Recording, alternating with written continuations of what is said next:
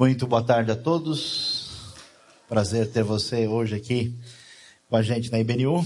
Quero começar uh, agradecendo a Deus por todos que têm aí nos ajudado em oração. Há uma, uma possibilidade da gente ser encaminhado para uma cirurgia de joelho. Vamos ver. Uma reunião nessa semana deve decidir essa possibilidade. A gente agradece aí a todos que estão nos apoiando de maneira direta e indireta, especialmente aí dando força uh, e orando e nada como um remédio bem forte que a gente consegue fazer as coisas, né, sem sentir. Se eu começar a ter visões apocalípticas aqui não liga não, né, faz parte da sintonia entre a mensagem e o remédio. Uh, nós estamos pensando e refletindo uh, sobre o livro do Apocalipse hoje a nossa terceira mensagem. Começamos ali ah, com a grande visão de Cristo Jesus glorificado e passamos pelas igrejas da Ásia e agora nós vamos chegar aos capítulos 4 e 5. Nós vamos caminhar estudando o livro. Semana que vem nós vamos ter uma interrupção para o nosso evento especial sobre sustentabilidade e espiritualidade com nosso amigo Carlos Nomoto, que vai estar aqui, e depois no domingo seguinte, uma doutora em ciência uh, ligada ao Faraday Institute, uh, ligada a Cambridge, na Inglaterra, que vai estar falando sobre a relação entre Bíblia e ciência aqui. Então nós temos esses dois eventos especiais. E até porque vai ser interessante, porque o capítulo 4 e 5 vai encerrar, vamos dizer, essa segunda parte de Apocalipse para que a gente entra no capítulo 6, capítulo 6 até capítulo 19, nós temos o derramamento do julgamento de Deus sobre a terra, e aí nós vamos ter lá os sete selos, as sete trombetas, os sete ais, aí nós vamos ter um foco muito definido, e você vai uh, acompanhar com a gente. Vamos continuar estudando o Apocalipse, afinal de contas não é o fim do mundo, entender esse livro, a coisa, né, não é tão complicada assim.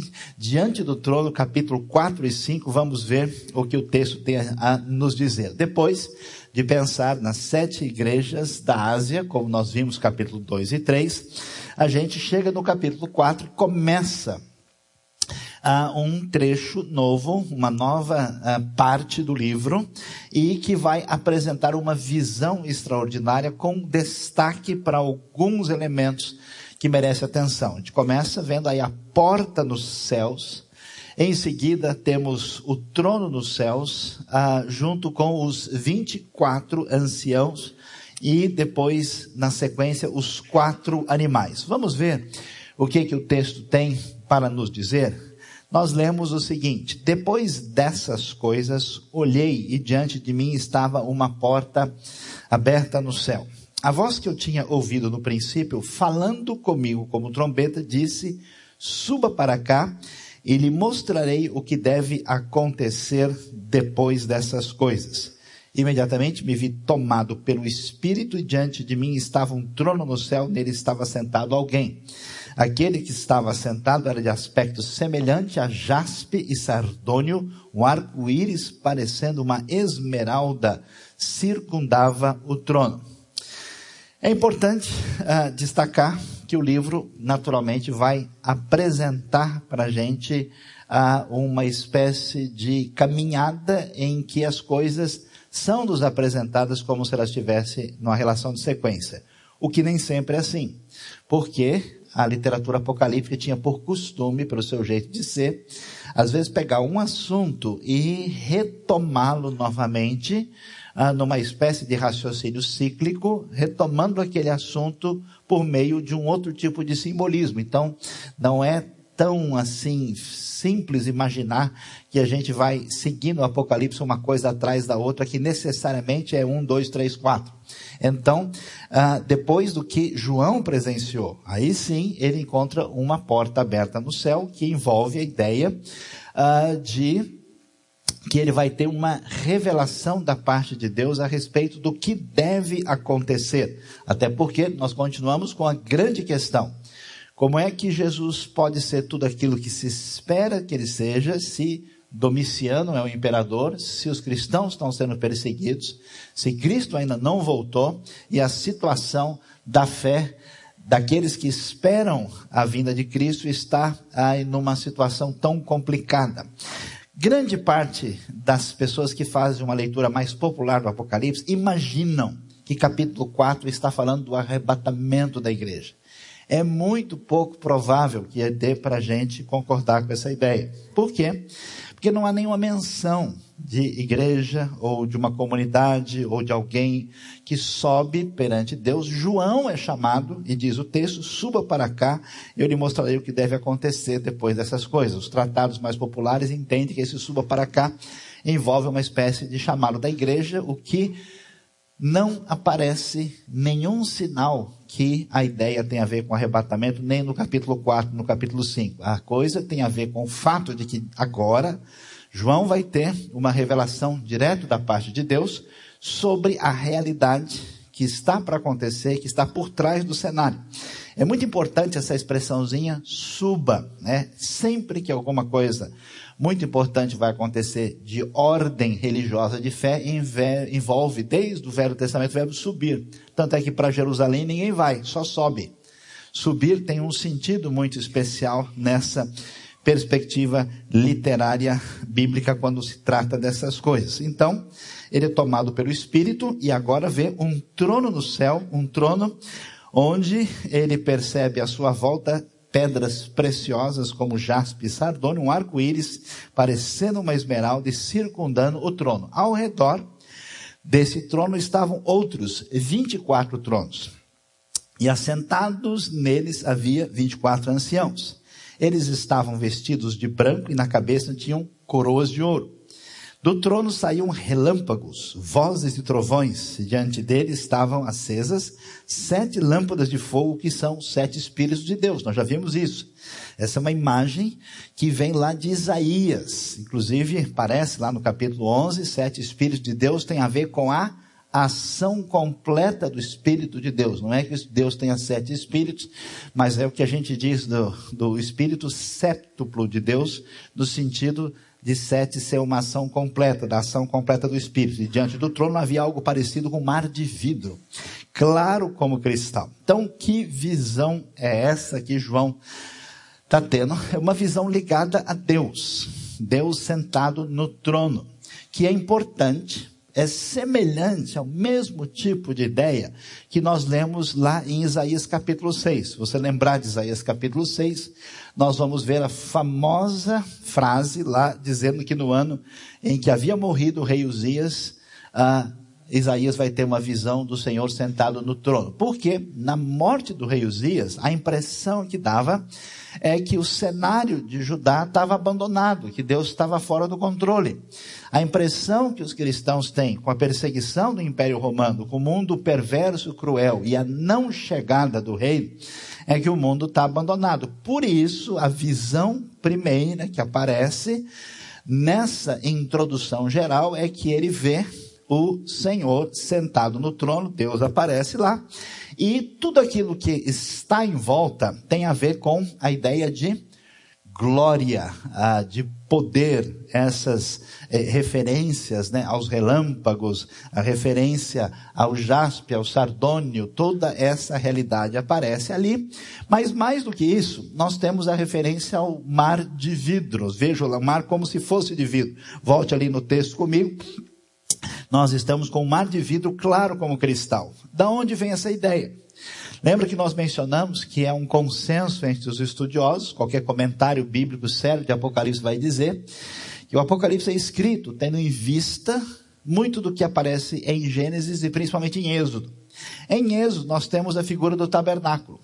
No tabernáculo, uma das referências mais importantes é a bacia de bronze, que servia de purificação, que ficava lá uh, entre a tenda uh, do encontro, a tenda da congregação e o altar do holocausto, e que era referência de purificação. O tabernáculo era importante no sentido de mostrar a presença de Deus no meio do seu povo. Então, essa ideia é evocada de lá e é interessante que a bacia de bronze, na nova edição do tabernáculo, quando aparece o templo de Salomão, que é descrito lá no primeiro livro de Reis, nós vamos ter o famoso ah, mar né, sobre os touros, que, são, que é colocado ali ah, como, vamos dizer, a nova referência da bacia de bronze na construção do Templo de Salomão, que é inaugurado no ano 966 a.C.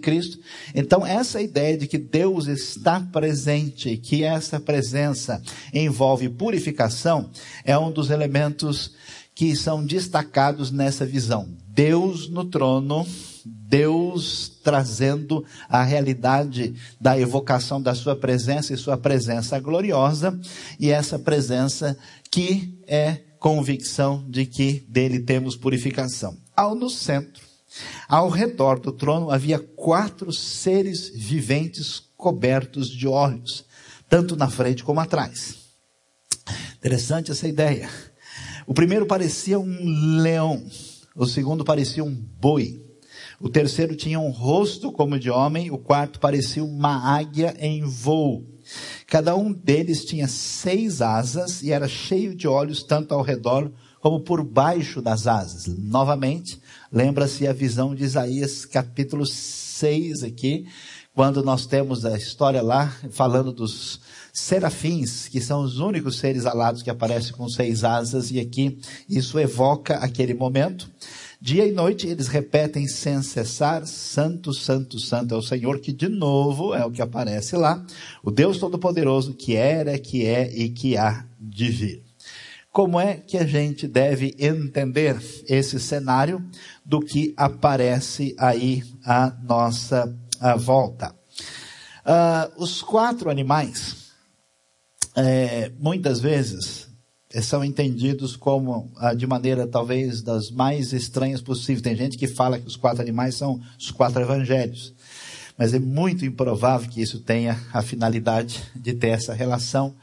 Outros tentam relacionar os animais com alguns aspectos ligados uh, ao Messias, por exemplo, leão quer dizer Jesus é rei, uh, o boi uh, quer dizer a ideia de sacrifício, mas a, a, relação é muito indevida e a gente promete contar para vocês qual é o sentido disso na sequência, né, depois de um tempo, dois tempos a metade de um tempo, de, dependendo do tempo escatológico que for rolar aqui no Apocalipse, amém, pessoal? Vamos lá, né? Uh, os animais é, não têm esse sentido. Por exemplo, todos esses animais, uh, os três animais, com exceção do boi, são animais impuros perante a lei. Né? Nós temos a águia, que é o animal de rapina, que perante a lei é impuro. O leão também não é um animal limpo, então nós temos que ver o significado deles dentro do próprio Apocalipse. Todas as vezes que os seres viventes dão glória, honra e graças àquele que está sentado no trono que vive para todo sempre, os 24 anciãos se prostram diante daquele que está sentado no trono e adoram aquele que vive para todo sempre.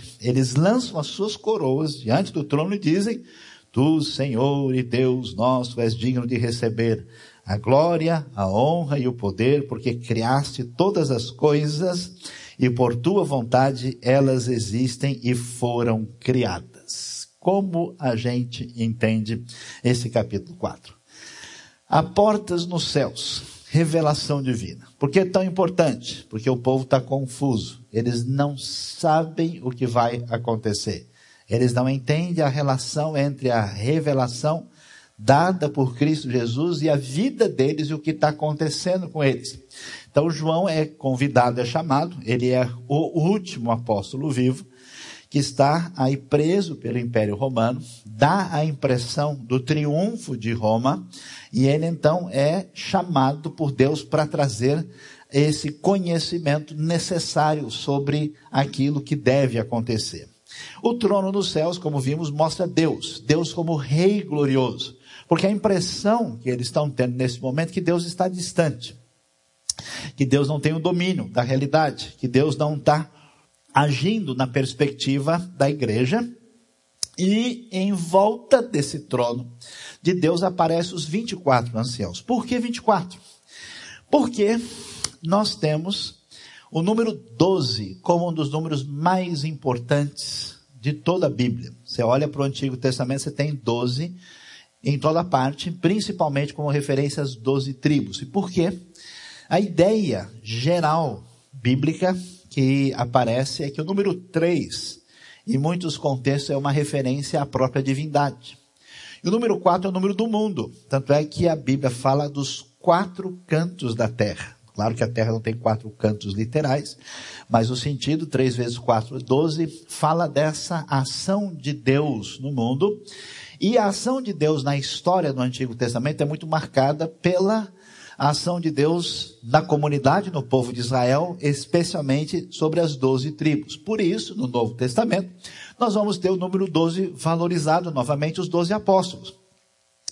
Os 24 anciãos que estão adorando aquele que está assentado no trono, uh, é uma referência aos que reinam com Cristo, provavelmente tentando fazer a seguinte conexão: que do passado nós já temos uma história da ação e do poder de Deus que agiu na história do Israel do Antigo Testamento e que agora está agindo nessa comunidade cristã e que esses doze de cada uh, referência mostra essa realidade de que Deus tem agido através da história e que essas pessoas que estão, interessante, porque os anciãos estão sentados em tronos, porque qual é a ideia que a gente tem na cabeça? É que César reina, que o poder pertence a Roma.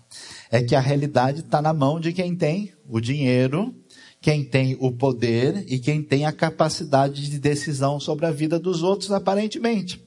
Apocalipse quer redirecionar o pensamento para dizer, ó, Deus sempre esteve no domínio da história, desde os tempos antigos, e esses que representam as duas realidades da ação histórica de Deus, também estão reinando aí junto com aquele que está ah, sentado no trono.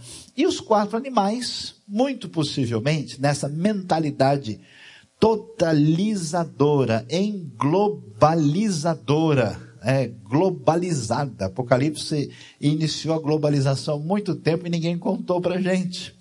Provavelmente é uma referência à criação. Por quê? Porque é interessante que essa ideia de seres viventes, especialmente com quatro, lembra bastante o livro de Ezequiel. Lembra que quatro é um número que remete muito à realidade do mundo e da terra. E o que que aparece? Aparece o homem, que é, sem dúvida, a coroa da criação.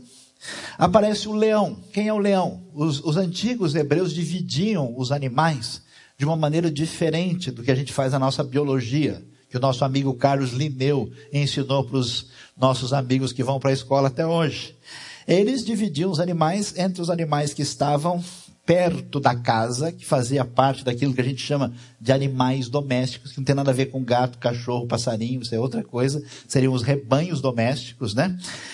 E entre eles, o mais importante destacado era o boi. Os animais que estão afastados dessa realidade e que representam o perigo para o homem são os animais selvagens, selvagens dos quais a referência maior é o leão, mais poderoso. E fora desses animais mais representativos, que estão no domínio da experiência da vida humana e os que estão mais distantes, havia, claro, o animal ah, que se destaca no ar, que é a águia, todos eles, você vê, que são os mais destacados. Possivelmente, a ideia, que Apocalipse não explicita aí, é que esse Senhor Deus, que é o Senhor dos 24 anciãos, que tem o poderio sobre a história, tem o poderio sobre toda a criação, toda a natureza, porque é uma ideia que vai atravessar o Apocalipse quando a gente pensa na realidade da redenção que atinge a própria criação, como Romanos vai nos dizer, por exemplo, que a própria a natureza aguarda com expectativa a manifestação dos filhos de Deus, ansiando pela redenção desse mundo que se encontra uh, distoante daquilo que é o projeto original da criação. E aí, na sequência, a gente passa da visão ah, do capítulo 4 para o que aparece no capítulo 5 e vai aparecer o quê? Um livro, que na verdade é um livro antigo, é um rolo, um pergaminho, com sete selos e junto vão aparecer ah, o leão de Judá e raiz de Davi e um cordeiro com sete chifres e sete olhos. O que, que o texto nos informa sobre o assunto. Então vi na mão direita daquele que está sentado no trono um livro em forma de rolo. Mão direita aqui tem sentido de autoridade, tem sentido de um valor especial nesse simbolismo do Apocalipse. Esse livro em forma de rolo escrito de ambos os lados e selado com sete selos. Vi um anjo poderoso proclamando em alta voz: Quem é digno de romper os selos e de abrir o livro? Mas não havia ninguém, nem no céu, nem na terra, nem debaixo da terra que pudesse abrir o livro sequer olhar para ele. Eu chorava muito, porque não se encontrou ninguém que fosse digno de abrir o livro e de olhar para ele. Então um dos anciãos me disse: Não chore. Eis que o leão da tribo de Judá, a raiz de Davi, venceu para abrir o livro e o seu sete selos. Uma figura de como é que é um pergaminho antigo com aqueles selos que lacram aí aquele livro que traz aí a mensagem apresentada. E, na sequência, a ideia daquele que é o leão de Judá, a raiz de Davi, são destacados que podem abrir o selo. Depois vi um cordeiro. Parecia estar morto, em pé, no centro do trono, cercado pelos quatro seres viventes e pelos anciãos. Ele tinha sete chifres e sete olhos, que são sete Espíritos de Deus enviados a toda a terra. Ele se aproximou, recebeu o livro da mão direita daquele que estava sentado no trono. O que, que a gente deve entender aqui? Qual é a questão? Nós temos um mistério. Que mistério? Qual vai ser a sequência da realidade, diante do mundo que parece entregue ao caos e à confusão, o que está reservado para frente, a resposta do Apocalipse, olha, Deus continua sentado no trono, Ele tem todo o poder, Ele é o Senhor que tem a sua volta os 24 anciãos que mostram o controle de Deus da história e da criação, e por isso, aquilo que está reservado para o futuro também está debaixo desse domínio, desse controle de Deus. Mas o que irá acontecer? Qual é o conteúdo dessa grande mensagem que vem para frente? Como é que a gente pode encontrar a referência que vai dar sentido e explicação para a história? Que tem de fato condições de revelar e mostrar o seu poder sobre a história daquilo que está para acontecer. João fica desesperado porque aquilo que está encoberto aos olhos humanos, esse livro selado, que não tem condição de ser entendido, que é o que falta para entender a experiência da vida, para entender a experiência da história, para pensar sobre a realidade do futuro. E a nossa vida é complicada, tudo depende de como a gente planeja o futuro, e o futuro não estando disponível, como é que a gente faz? Então, como é que a gente pode pensar sobre isso? A resposta é: não chore, porque aquele que venceu, que é o leão de Judá, que é a raiz de Davi, que é claramente a pessoa do Senhor Jesus Cristo, que é o Messias, o rei esperado, aquele que vem desde as promessas de Deus lá no começo, a primeira promessa ligada a um governo que sai de Judá, aparece em Gênesis capítulo 49, através do Antigo Testamento, Judá, tribo escolhida, Jesus vai ser chamado de leão por causa dessa ideia de poder de força, e ele é a raiz de Davi, falando do reino que Deus promete a Davi e que haverá de durar para sempre. E essa ideia da raiz de Davi é uma ideia extremamente subversiva, porque Roma domina o mundo. Roma é senhora de tudo. Quem é, domina é o César, e César não só é rei, imperador, mas ele é divino e deve ser adorado conforme o culto exigido pelo próprio Império Romano. E agora existe a ideia de que o domínio da história está na mão daquele rei prometido lá atrás da dinastia de Davi que haveria de dominar e reinar. E isso é muito interessante, porque lembra, por que Jesus, como é que Jesus vai ser preso e condenado? Ele disse, ele é o rei dos judeus. Então, essa ideia aparece, e em seguida, interessante, eu gosto da Bíblia por causa disso, né? a Bíblia tem um, tem um gosto assim, agridoce, né? Ela tem um gosto assim, né? De repente a gente sente o sabor. Você está com o leão, daqui a pouco muda para o cordeiro. O cordeiro, né, que parecia ter estado morto em pé no centro do trono, interessante porque é Deus que está no centro do trono, cercado pelos quatro seres viventes e pelos anciãos. Eu me lembro, eu tinha uh, ah, 13 anos de idade quando eu li Apocalipse pela primeira vez, eu li inteirinho foi impressionante, assim.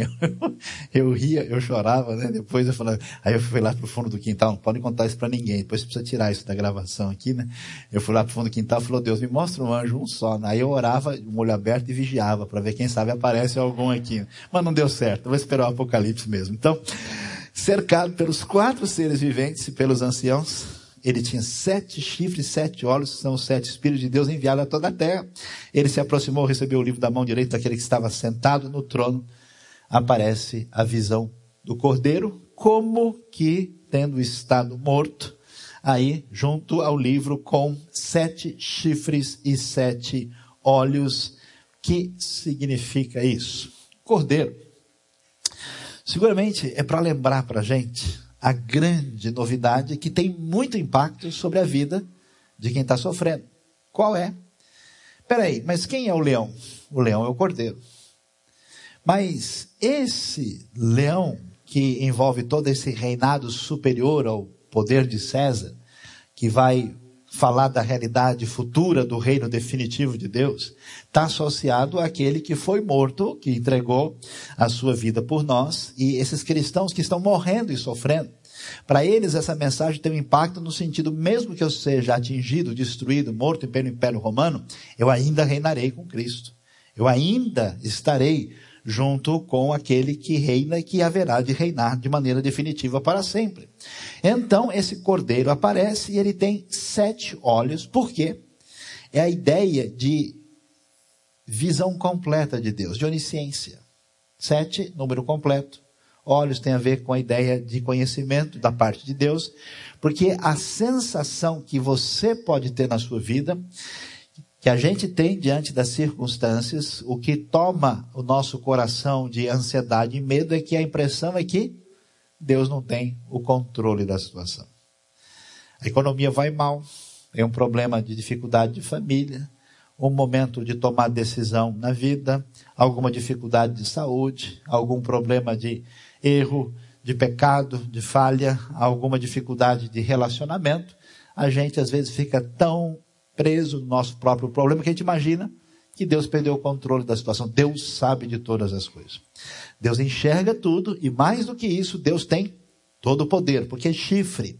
Os animais que têm chifre no mundo são animais que brigam, né, e que lutam. E por isso, no mundo hebraico antigo, o chifre tinha a ideia de poder e força. Por isso, os sete olhos e sete chifres envolvem a ideia do poder completo que pertence ao Cordeiro e da onisciência de Deus que está por trás disso. Ao recebê-lo, os quatro seres viventes, os 24 anciãos, prostraram-se diante do Cordeiro. É muito bonito isso aqui, né? Porque diante do trono, é, diante da visão magnificente Deus lá, aí é coisa, é uma coisa, é a gente adorar. Agora, quando o cordeiro que parece ter estado morto, com esse símbolo de sacrifício, de perdão, quer dizer, a coisa mais impressionante não é só adorar Deus pelo seu poder, mas por, pelo que ele é, mas por aquilo que ele se tornou em Cristo Jesus, simples e humilde, morrendo por nós para perdoar o nosso pecado. Adoração maior vem não só pela criação, mas pela redenção. Então cada um deles tinha uma harpa e taças de ouro cheias de incenso, que evoca o tabernáculo, evoca, evoca o templo, que tinha instrumentos, e tinha o altar do incenso que subia ao Senhor, e esse incenso são as orações dos santos. E eles cantavam um cântico novo. Interessante isso, né? Cântico novo envolve a ideia da experiência viva com Deus, que é apresentada e o cântico dizia: Tu és digno de receber o livro e de abrir os seus selos, pois foste morto e com teu sangue compraste para Deus. Linguagem envolvida com os escravos que eram resgatados no mundo uh, grego antigo e romano, gente de toda tribo, língua, povo e nação, tu os constituíste reino e sacerdotes para o nosso Deus e eles reinarão sobre a terra uma visão impressionante. Para um escravo, uma pessoa simples, massacrada pelo Império Romano, lembrando do Cordeiro, sabendo que ele é vitorioso e que ele haveria de reinar com Cristo para sempre. Haveria de estar nessa posição especial. Então olhei e ouvi a voz de muitos anjos, milhares de milhares e milhões de milhões. Eles rodeavam o trono, bem como os seres viventes e os anciãos, e cantavam em alta voz. Eu acho interessante, se, se você olhar bem o Novo Testamento, não tem música. Praticamente. Não existe música do Novo Testamento. O único sinal de música é lá em Mateus, quando está na hora que Jesus vai ser condenado, que Jesus está saindo depois da Páscoa. Provavelmente ele cantou lá o famoso Halel da Páscoa, alguns salmos, e diz o, o texto que, tendo cantado um hino, eles saíram para o Monte das Oliveiras, e aí acabou. Aí nós temos um sinalzinho de música lá em Colossenses 3, olha, né, cânticos, hinos espirituais, salmodiando ao Senhor no seu coração, mas não entra em detalhe. Então parece que a coisa fica meio assim, sabe que latente, segurando, segurando, segurando. Quando chega no Apocalipse, meu amigo, eu não vou dizer sai de baixo, sai do alto, porque está tudo lá em cima. É um negócio impressionante. Apocalipse não para de cantar. Tá certo que o Novo Testamento é bonito demais, a gente não percebe que muitos textos que você lê, que você acha que é sequência de versículos, a gente sabe que era, que era hino antigo. Que foi incluído, por exemplo, aquele que foi manifestado na carne. É, é, é um hino. Tem vários hinos que estão ah, versificados e entram no texto, a gente não percebe. Mas quando chega no Apocalipse, essa exuberância de glória, louvor e adoração surge com força e eles cantam em alta voz. Digno é o Cordeiro, que foi morto de receber poder, riqueza, sabedoria, força, honra, glória e louvor. Não imperador romano, não a nenhuma criatura, como nós cantamos agora, nenhum poder desse mundo. Depois ouvi todas as criaturas existentes no céu, na terra, por isso que a ideia globalizada de envolver a criação e tudo, debaixo da terra e do mar e tudo que neles há que diziam aquele que está sentado no trono e ao Cordeiro. Sejam louvor, a honra, a glória e o poder para todos sempre. Essa ideia é muito clara de que aquilo que eles conhecem que pertence a Deus é passado diretamente à figura de Cristo, que é o Cordeiro. Os quatro seres viventes disseram amém e os anciãos prostraram-se e o adoraram. O que, que a gente precisa entender e perceber aqui de Apocalipse capítulo 4 e 5. Algumas coisas para a gente levar para casa depois dessa visão que é proibido esquecer. Vira para a pessoa do seu lado e fala: olha, é proibido esquecer, presta atenção. O futuro está em Deus. Eu acho tão interessante que a maior parte das doenças que atingem a alma das pessoas está ligada principalmente com uma tentativa de controlar o que vai acontecer. A gente perde a alegria, a gente não consegue comemorar, a gente come a unha, a gente fica nervoso, a gente, você já viu, perde até a possibilidade de prestar atenção numa coisa bonita que Deus botou na sua frente. Tudo porque você fica absorto nos seus pensamentos numa tentativa de dominar a situação. Imagina se você estivesse no tempo do Império Romano, sem liberdade, fosse escravo, estivesse sendo espancado, qual seria o seu futuro? Eu vi um testemunho hoje muito interessante de uma pessoa que está há 50 anos no ministério, hoje ele tem 76 anos. Ele disse: Eu fui correr fazer o seminário, porque toda a minha família morreu com 30 e poucos anos. E eu tinha certeza que eu não ia passar dos 40. E então, eu corri, fui lá, me dediquei, porque eu falei: todo mundo da minha família tem problema cardíaco e morre cedo, então deixa eu correr logo. Ele está com 76 hoje, está funcionando, está melhor que eu, inclusive. E eu achei uh, surpreendente como quanta preocupação e quanto gás a gente tem. Preste bem atenção numa coisa que você deve considerar. Dá um tempo, solta um pouco, porque você não vai resolver nada. Deus existe de verdade, Deus é bom. Então, às vezes, na nossa perturbação, a gente mais complica do que ajuda. Agora, quando a gente pensa no lado positivo de refletir sobre o futuro, é interessante. A resposta disso está na palavra de Deus. A razão de ser do Apocalipse tem a ver, Deus vai revelar para a gente o que há de acontecer. Então, qual é o lugar da palavra de Deus em nossa vida? Eu tenho ficado preocupado porque eu tenho visto pessoas que parecem nunca aprender nada de Deus e da Bíblia. E não são pessoas sem inteligência, pessoas bem-sucedidas na vida, mas parece que a mente está travada. Parece que tem algum problema na sua relação, parece que a pessoa não consegue ler a Bíblia sossegadamente. Sabe a pessoa que come mal? Você almoçou com alguém que tem que sair em 10 minutos, e o sujeito vai mastigando tudo pela frente, quase que vai o dedo do garçom junto.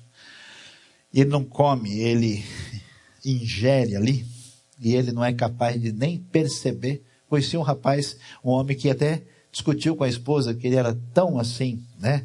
Troglodita na hora de comer, que a esposa perguntava, e gostou da comida e falava, o que foi mesmo que a gente comeu? Nem lembrava, né? Negócio difícil. Então, muitas vezes a maneira de lidar com a Bíblia é uma coisa assim, é, é, é um analgésico. Eu vou ler esse negócio aqui para. Não é uma degustação. Tem gente que não consegue ficar sossegado para ouvir e refletir. A pergunta que eu quero apresentar que vem dessa revelação de que o Apocalipse tem a resposta. Será que Deus é verdade mesmo? Será que Cristo é a revelação disso? Será que isso aqui é a sua palavra? Se é, eu gostaria que você demonstrasse essa afirmação por meio da maneira que você se relaciona com ela. Qual é o lugar da palavra de Deus em nossa vida? Qual é o nosso interesse real em conhecer o que Deus revelou? Dá a impressão, né? É, que algumas pessoas tratam a Bíblia assim, igual uma caixa de bombom que a pessoa tem um preferido. Né? Ele vai lá, já vai procurando lá, prestígio, peguei, é meu.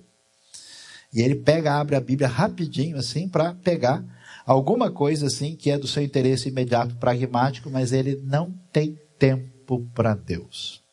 Não tem tempo para ouvir devagar, não tem tempo para digerir isso adequadamente, o futuro está em Deus e Deus, para mostrar isso, revela pela Sua palavra. É interessante quando a gente vê alguém fazer um upgrade na vida cristã, é o interesse real que a pessoa tem pela Bíblia, não só como mera curiosidade, mas como referência para a sua vida. Segunda coisa, o reino é do Senhor.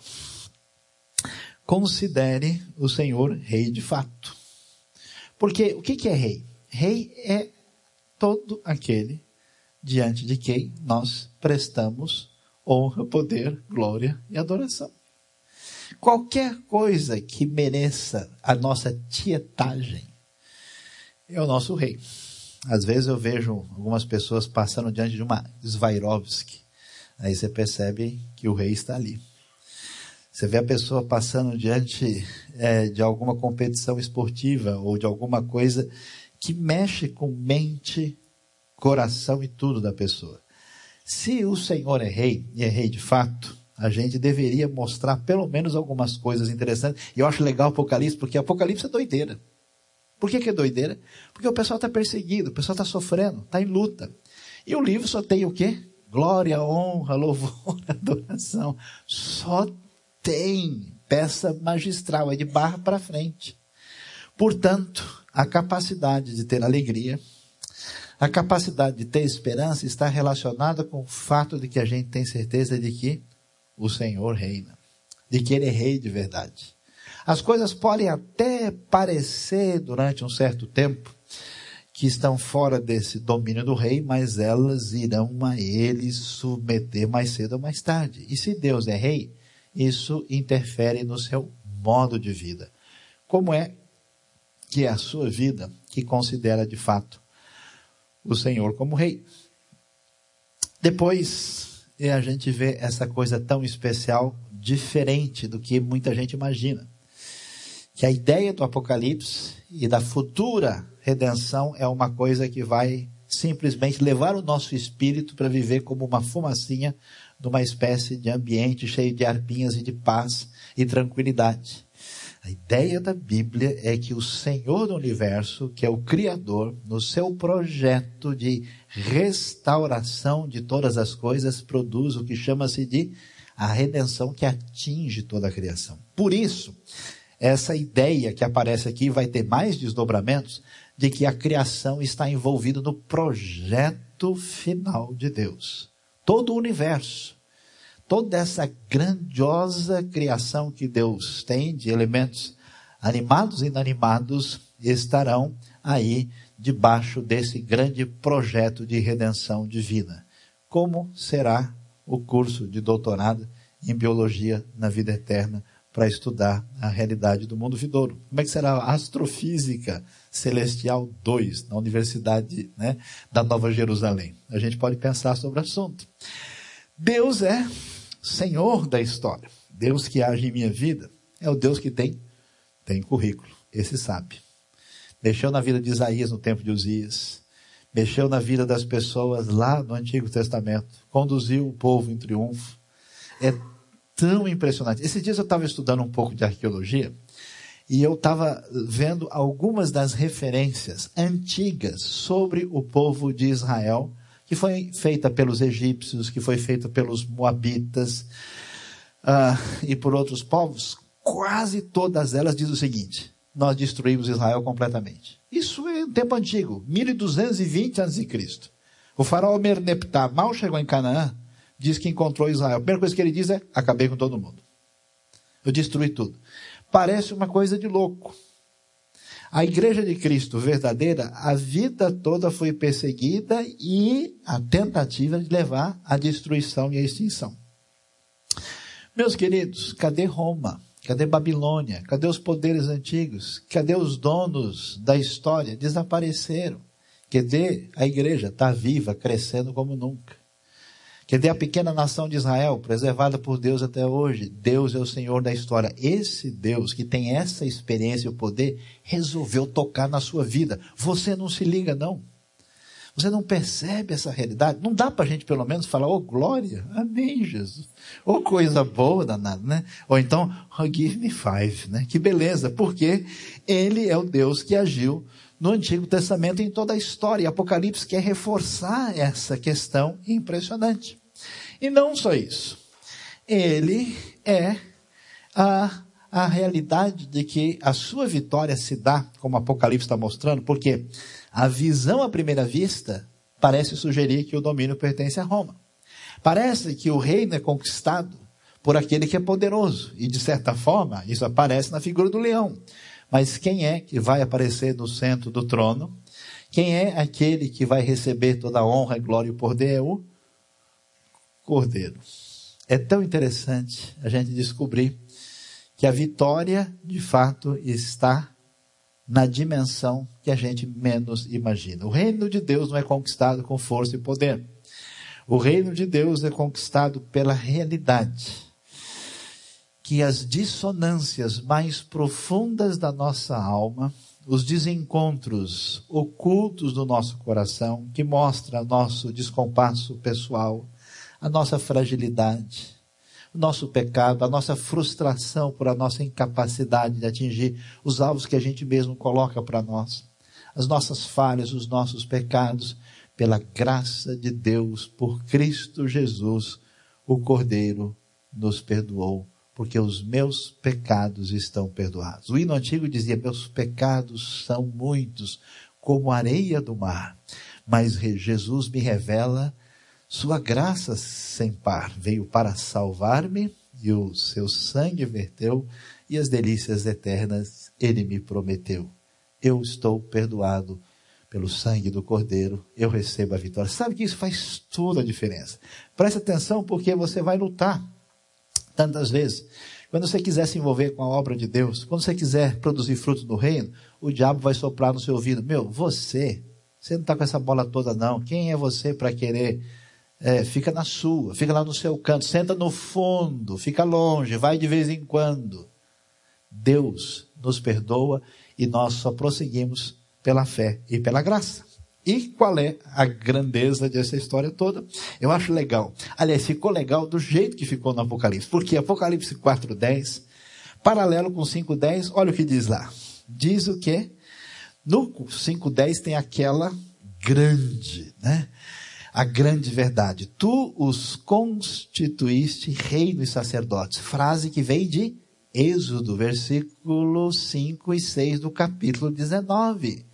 Que essa nação simples deveria ser uma ração de reis e sacerdotes, porque eles mediavam a realidade de Deus para as outras nações conhecerem. Então, nós somos sacerdotes no sentido que temos acesso pleno a Deus no Novo Testamento.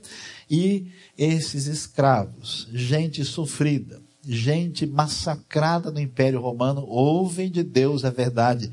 Tu os constituíste reis e sacerdotes para o nosso Deus. Eles reinarão sobre a terra. A expectativa da vitória gloriosa, um santo sentimento de triunfo e de vitória sem fim, que enche o coração de uma pessoa e acaba com toda a sua percepção negativa de si mesmo. Mas o mais interessante é ver o 4.10, que quando os anciãos que representam essa realidade dos que estão reinando com Cristo, o que, eles fazem? Eles lançam as suas coroas diante do trono. Reinar é abdicar do reino próprio. Reinar é, é abrir mão ah, daquilo que representa o nosso poder e nossa força e reinar na dimensão do Evangelho de Cristo. É simplesmente extraordinário saber que o reino é nosso, que o reino atinge a minha vida, eu vou fazer diferença nesse mundo e quando chegar o desfecho do reino de Deus, preste bem atenção, pense muito sobre isso, o que foi a sua vida, o que você construiu, vai contar para a eternidade. E não tem jeito. Eu fico imaginando a próprio João, preso, com mais de 90 anos na ilha de Patmos. Que tipo de dúvida, questionamento, dor e sofrimento ele tem? A igreja sendo destruída, perseguição implacável, o povo de Deus com perguntas e respostas. Quando vem, perguntas sem resposta, quando vem essa avalanche de informação a respeito do domínio do poder, da realidade que o cordeiro que formou, foi morto é o leão e o domínio de Deus, o Apocalipse não tem. Não tem como estudar, receber e ouvir o Apocalipse sem disparar num grande canto de glória. Até uma coisa importante aqui. A gente está acostumado, como bons ocidentais, de ler os textos, especialmente para ter respostas concretas objetivas. A gente quer descobrir o RG do anticristo. A gente quer saber de que país ele vem, né, que número ele vai calçar, o que, que ele vai fazer. Apocalipse não quer dizer isso, ela quer mostrar para a gente o poder e o controle de Deus, trazer consolo, mas especialmente se você lê direito, recebe a mensagem, dá uma vontade de fazer uma festa tão grande que cada vez que termina uma parte, a coisa é aquele que está sentado no trono e ao Cordeiro. Sejam o louvor, a honra e a glória e o poder para todos sempre. O desfecho é, já que eu sei que o Senhor é rei, já que eu sei que Ele está agindo por trás do cenário, já que eu sei que Ele está agindo, que Ele fez na minha vida, eu vou começar o culto e eu não sei que hora eu vou parar. A felicidade, a, o júbilo, né, a grande satisfação, os cânticos passam um após o outro para glorificar esse Deus que se revela a nós no último livro da Bíblia. Portanto, não esqueça dessas coisas, o material todo vai estar à disposição, vai ser refletido aí com todo mundo nos pequenos grupos e que Deus nos abençoe de modo especial. Amém? Louvado seja Deus. Vamos é, terminar com uma oração agradecendo ao Senhor por aquilo que Ele é e o que Ele tem feito em nossa vida. Pai amado, Deus bondoso, nós te adoramos pelo leão de Judá, pelo cordeiro que for morto, pela Deus, pela verdade da tua palavra, pela revelação apresentada e pela esperança futura. E ó Deus, pela bênção impressionante que o Senhor dedicou à nossa vida. Eu peço que o Senhor abençoe de modo especial o coração de cada um e que essas, ó oh Deus, ênfases, ideias importantes do Apocalipse 4 e 5 sejam uma realidade na nossa vida, nos ajude a despertar a nossa vida na direção adequada, reconhecendo o teu senhorio e glorificando e louvando o teu nome. Nós te louvamos, te agradecemos e te bendizemos em nome de Jesus. Amém. Louvado seja Deus.